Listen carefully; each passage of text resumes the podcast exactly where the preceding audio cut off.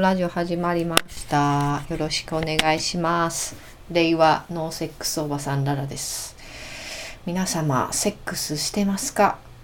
と以前少しあのレストークをした際にですね、えー恋愛自慢の回かな。それ聞いてお便りいただきまして、まあ今回50回と記念の回なんですけども、相変わらず性の話ばっかりします。はい、来ますね。ちょっとまずはそのお便りをね、紹介します。ララさん、はじめまして。前回の放送に共感を覚えましたので、匿名で申し訳ありませんが、お便りさせてください。僕は結婚して4年になりますが、もう3年間セックスレスです。3年前に奥さんの妊娠が分かった以降は、子供を産んだ後も1回もセックスしていません。僕は時々したいと気持ちを伝えているのですが何度誘っても面倒くさいとかその気にならないとか言って指一本触れさせてもらえませんもちろん僕は今まで一回も浮気もせず風俗も行かずひたすら G 行為をしてきました。でも僕もまだ20代後半であり生身の女性に触れたくても耐えられません。セックスがしたいです。どうしたらいいでしょうか？気持ち悪い悩み相談になってしまい申し訳ありません。とのことです。えー、そうですね。ちょっと某雑誌で紹介されてた夫婦のセックス事情をちょっと話したいんですけども、ま、30代40代の男女の夫婦にアンケートをした結果なんですけども1位がしてないで3割弱います。で時点が月に1回これが2割弱あとは23ヶ月に1回1年に1回半年に1回とかがトントンっていう感じなんですね。でこれが40代に限るとしてないが4割弱ぐらいになると。だからもううちはもう現役でさせてもうてますってうち現役やでっていうみそのみたいな人まあみそのが現役か知りませんけどまあそういう人って少ないんじゃないかと思いますね。ほんでセックスレスの定義なんですが日本性科学会によると病気などの特別な事情がなく1ヶ月以上セックスがないカップルのことを指すとのことです。うん、で理想のセックス頻度は男性が週1回が3割で女性はしなくていいが3割で1位ですね。そうしなくていい女性多数派っていうことなんですけども、うん、そうだから夫婦ってその性を意識したくないターンってあると思うんですよね。うん、こう今まあうちもそうなんですけどもその性的な歌詞が入った歌とかを旦那の前で歌えないですよね。だからこの間洗い物しながらあのチューリップの心の旅を歌ってたんですけども「ああだから今夜だけは」って歌ってもうそれ以降歌えないんですよ。その「君を抱いていたい」っていうその箇所が向こうの前で歌えないんです。このこの部分を歌っうことによって向こうが変に性を意識してはいけないっていう気持ちになってですね。うん、まあちょっと話戻しますけどもこの方の場合は出産して3年でしょだから、まあ、12年空くのはまあ全然普通やと思うんですけど3年やったら、うんまあその間に1回ぐらいあってもちょっと良さそうかなって思うんですよね。うん、ほんでちょっと一個思ったのが育児をちゃんとやってますかっていうとこですね。手伝ってるとかじゃなくて能動的に主体的に。うん、だからほんまに大変な時にちゃんと助けてくれてたどうかっていうのがその後の夫婦関係に大きく関係してきますのでそしてそれがセックスしたいかどうかにももちろんかかってきますので、うん、だからまず3ヶ月セックスしたいとかは置いといて育児を頑張ろう、うん、3ヶ月育児頑張る。そして奥さんがこの方に愛情向けれる余裕を持たせてあげる、うん、そう。だからやっぱ余裕がないとねできないですからセックスって体力いりますし、うん、ほんで頑張って頑張ってもあかんかったら風俗行こう、うん、そうしよう。ほんでこの方は20代でしょ。多分奥さんも多分まだ20代代なんじゃないですか20代の性欲なんてまだまだですよ、うん、まあ自分を 自分主体で言ってますけどでもまだまだです20代の性欲なんてこれが30超えたらグッとまた来ますからそれをちょっと期待しようというエールを送ります。うん、多分ね大丈夫やと思いますよ。大丈夫やと思います。根拠はないです。はい、その後まあ経過報告、うん、またもらえたら嬉しいです。お便りありがとうございました。大変お待たせいたしてしまい申し訳ございません。はい。ってな感じで。えっ、ー、と次はまたピーイングの方にねもらったセックスレストークを話します。すいません。ちょっとね、もうツイッターでも思いついてパッて募集してもうすぐ締め切っちゃうっていう感じに今ちょっとしちゃってるんで、本当はね、このラジオでこんなん募集しますってちゃんと言って、ほんで送ってもらうっていうのがね、いいんですけども、そう、やっぱツイッターが手っ取り早くて、そっちじゃってもうバンってやっちゃってるんで、もしフォローしてない方いたら、ツイッターフォローしてもらえたらなって思うんですけども。はい。まあ、ピーイングの方にね今変わってます。匿名投稿が。もうサラハはちょっと、うん、調子が悪い時期があるのでやめます。ピーイングにします。きますね。結婚して出産後13年間で夫婦の営みは2桁ありません。ここ3年は一度もないです。3回連続で拒まれて以来怖くてこちらからは仕掛けられなくなりました。男が拒むことはそうそうないので割と同じような男性は多いかなと思います。うむ。そうですよね。多いですよね。うん。全然2桁なんかいかないと思いますわ。うんなんか。使用しようって言われるのもしんどいんで、いっそのこと外で済ましてきてくれんかとも思いますよね。うん。だから風俗は全然ありで、うん、でも自分の小遣いで行ってくれよ。そしてそんな金そんなに金使うのもったいないって思わんのかなっていうだけで。うん。そうそう。風俗をね有効的に活用するのもいいんじゃないかとも思うんですよね。どうしてもってなったらね、うん、もう我慢できない。もうお金もったいないとかももう思わないっていうほどにうん、そこがねやっぱもう男性と女性、うん、ちょっともう理解の範疇を超えてるんですよ。その男性の性欲っていうのがどんなんかって体感してないか分かんないです。うん、もう理性で抑える程度の性欲しか持ち合わせてないのでこちとら。はい。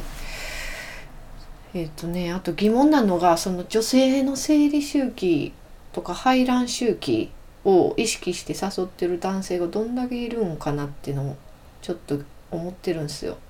うん、だからまあ一般的には生理1日目から数えて14日目前後が排卵期と言われてて、まあ、そこに向けて性欲が高ぶっていくわけなんですけども、うん、だから排卵日直前が一番まあ性欲がピークに来るっていうあのバイオリズムではあるんですよね女性の体は。だからそれ以外に誘っても結構的外れっていうか、うん、それは無理よっていう感じでもあるんですね。毎日毎日ね一定の性欲があるわけちゃいますから。うん、それをね分かってないとそう誘うタイミングがずれていくよなっていうのを思うんですよね。うん、そうそうまあそういうのも結局コミュニケーション不足っていうことにつながっていくんですかね。うんはい、お便りありがとうございます。続きまして、こんにちは。いつも楽しく聞かせてもらってます。匿名で投稿すいません。レスの話に限らず、私の周りでは、夫婦関係が円満にいってるところなんて一組もないように感じます。友人も半分ぐらい離婚してますし、離婚予備軍もたくさんいます。各言私も夫との関係は冷え切っていて、夫のやることすべてがムカつきます。もちろん10年ぐらいレスです。指一本触れたいと思いません。離婚は子供のこともあるので今は考えていませんが、いつかはするかもしれません。こんな状況なので、ちょっと前の納豆ラジオで投稿のあった、結婚しても彼氏をコロコロ変え続けている女性の方に憧れます。私もそういう人生を送ってみたいです。すみません。なんだか話が散らかって、しかも愚痴だらけになってしまいました。こうして聞いてもらえるだけでも少し楽になります。とのことです。そうですね。夫婦関係円満に行ってるところないこともないとは思うんですけどね。うん、なんかやっぱ人に話す時ってあんま自慢しないじゃないですか。うん、こんなに仲良くてとかっていう話って私はあんましないんですよ。実際仲良くても。うん、そうそう。だからなんかそううまくいってないように聞こえるけど出力してることが全てじゃないっていうか、うん、実際そない仲悪くもないよっていう感じの人多いと思うんですよね。うん、それははい一個ありますね。あと夫婦でめちゃくちゃセックスしててツイッターにもそれを垂れ流している人妻がうようよいますけれども、まあ、ほぼ子供いないですね。うん、だから出産きっかけでレス突入パターンが圧倒的多数ですよね。うん、そうそう、まあ、そうなってしまう理由はまあ確かにあるんですけども、うん、そうでも自分の親はって考えたらうちまあ親子供3人産んでるんですけども。で私が二十歳くらいの時に親50ぐらいでその時に父親が母親を誘ってる現場を目撃したことがあるんですね。したいよしたいよって言いながらこう布団の上をゴロゴロ転がってたんですよ。父親が。母親にこうガンってこうぶつかりながら「したいよしたいよゴロゴロゴロ」って。ギャグ漫画みたいにほんまに。だから自分の親は多分結構してる夫婦やと思うんですよ。この差って何ですか？ちょっと加藤浩次にクイズにしてほしいですね。この差は何ですか？そういろいろな彼氏と遊ぶ。そうですね。だからこれは以前の恋愛自慢の回でこういうねいろんな彼氏と遊んでますっていうお便りが来てたんですけども、うん、私も一人ね実際知ってるんですよ。昔のバイトの先輩で。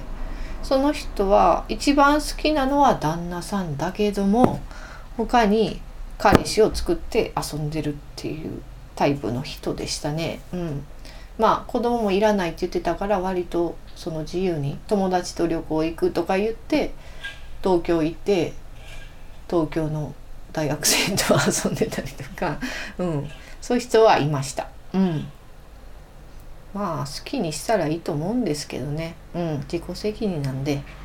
それでバレて生活が破綻しても自己責任。子供に軽蔑されても自己責任、うん、ですよね。うん、まあただ私も倫理観念破綻寸前してますんでまあいつか不倫するかもしれないです。絶対ないとも言い切れないですね。それは分かりません。その時はまたここでお話しします。いるかボケはい。お便りありがとうございました。そんな感じでレストークは終わりです。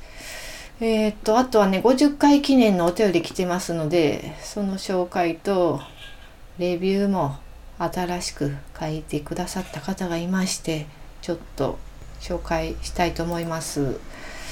めちゃくちゃね嬉しいお便りが来たんですよ。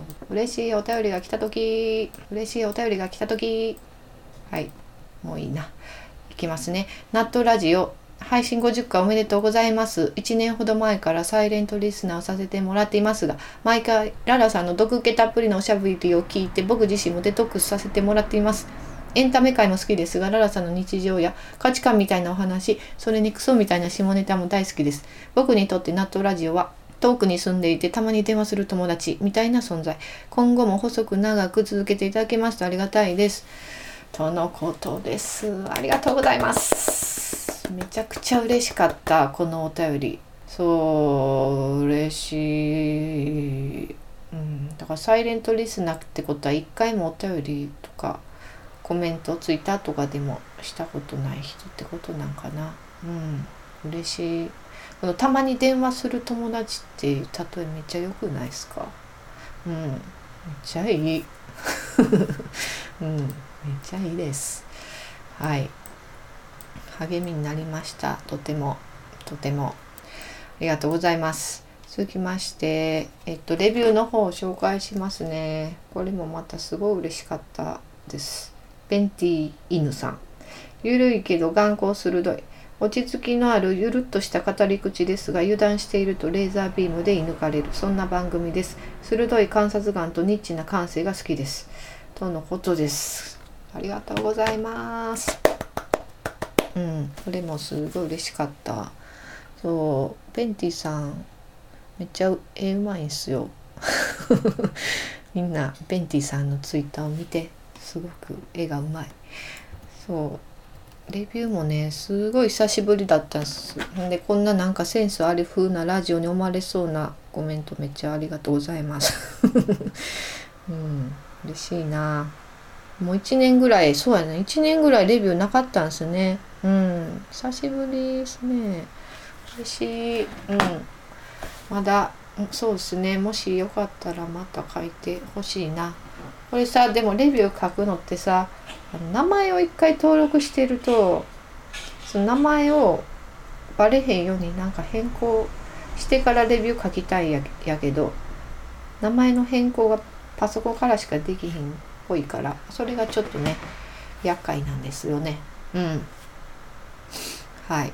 そんな感じで。まあ気が向いたら書いてもらえたら嬉しいです。あとはそうですね。あと匿名投稿さっきも言いましたけどサラハやめてピーイングにしましたんでまた概要欄にリンク貼っておきます。そうですね。セックスの話でもいいし。うん。あとまた90年代のドラマの話とか90年代のアイドルの話とかもまたしたいなって思ってるんではい。てな感じで聞いていただいてありがとうございました。次はもしかしたらちょっと社会派な内容を話すかもしれないです。また聞いてもらえたら嬉しいです。ではさようなら。